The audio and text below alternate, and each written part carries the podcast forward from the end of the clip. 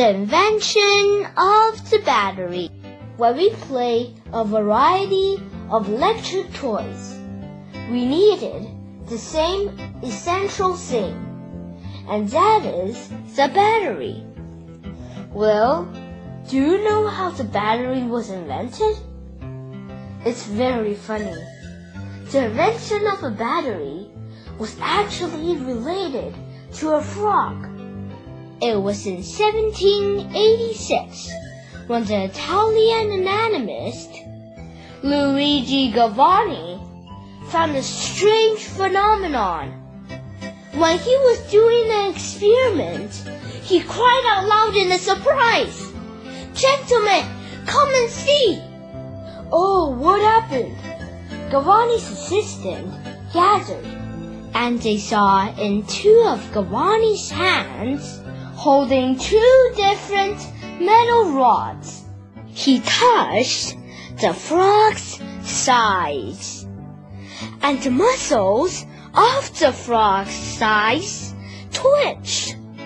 And Galvani explained with excitement, Gentlemen, you see that the side muscles twitched is almost exactly as the same as electro current stimulates.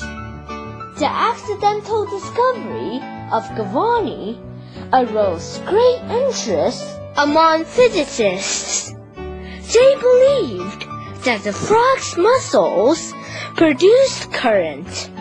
Perhaps there was some kind of fluid in the muscle at work. So, many physicists had taken the practice of immersing two different metal sheets in various solutions. Until 1800, the Italian physicist Vogt, in an experiment which finally found that a piece of zinc and a piece of copper immersed in salt water can produce current. Oh, I succeeded! Vogt told the successful experiment immediately. Well, the world's first battery was born.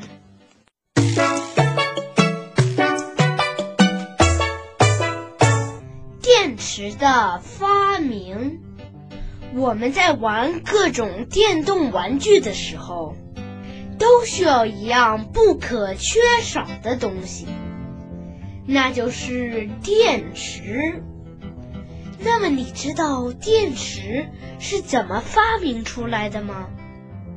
说来也滑稽，电池的发明呀，居然跟一只青蛙有关呢。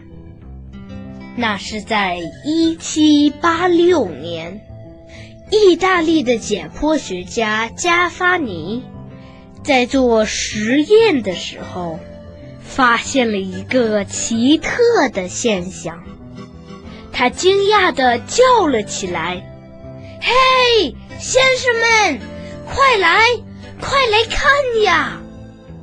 哎，怎么了？怎么了？加法尼的助手们都围了过来。只见加法尼的两只手里拿着两根不同的金属棒，同时碰在青蛙的大腿上。